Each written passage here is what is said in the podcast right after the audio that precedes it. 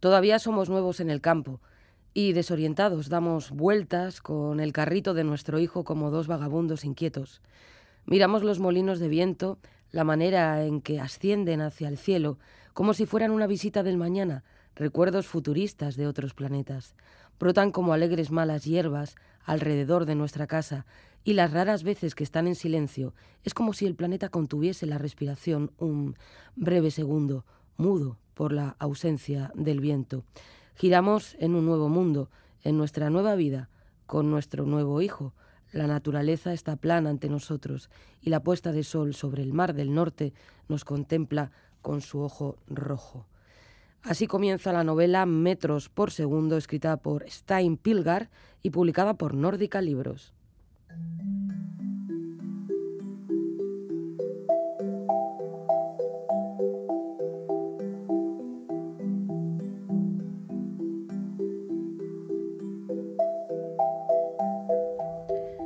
La historia de metros por segundo es la de una joven que se va a vivir a, un pequeño pueblo con su pareja y el bebé recién nacido de ambos. Van a una comunidad periférica en el oeste de Jutlandia, en Dinamarca. Contado en primera persona, la protagonista nos va a hablar de sus dificultades para adaptarse a la vida en ese pueblo. Su pareja da clases de escritura en la escuela, una Hochschule, una de esas escuelas para adultos creadas en el siglo XIX para que campesinos y mujeres que no hubieran podido acceder a la educación tuvieran esa oportunidad.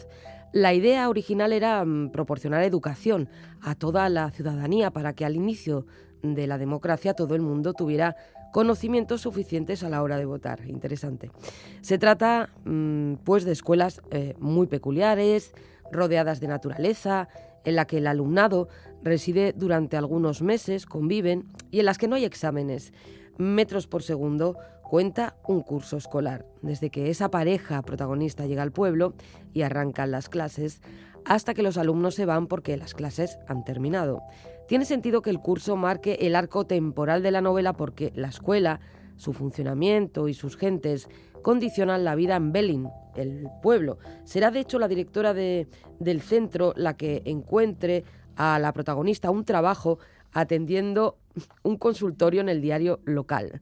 De esa manera, en esta novela, se van a introducir también las cartas que los vecinos de la zona mandan a la protagonista, unas cartas con inquietudes variadísimas. Y es curioso, la protagonista que se muestra algo desorientada, como decíamos al principio, lo decía ella misma, vaya, y no termina de conversar con naturalidad con sus vecinos, esa mujer algo errática, que no ha sido capaz mm, de poner un nombre a su hijo porque le parece una decisión mm, de mucho calado, pues ella, sin embargo, es capaz de responder esas cartas con enorme firmeza y generando una llamativa cantidad de frases categóricas muy originales y divertidas. A través de ese consultorio sabremos qué opina de la vida en pareja, de la amistad después de los 30 años, de la maternidad, de la infidelidad y sus opiniones no tienen desperdicio, la verdad.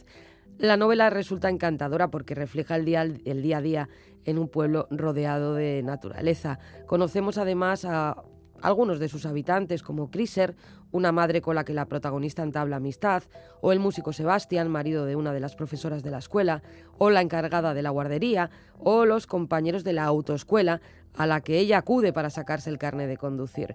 Me ha gustado mucho el estilo de esta autora, que combina observaciones agudas con descripciones no muy extensas, pero sí muy plásticas, y que ha sabido impregnar el libro de un humor por lo general tranquilo diríamos, pero muy loco en alguna escena, como en la de la fiesta de fin de curso.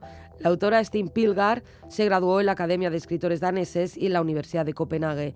Esta es su segunda novela, que ha sido traducida a numerosos idiomas y ha obtenido el premio de los libreros de Dinamarca.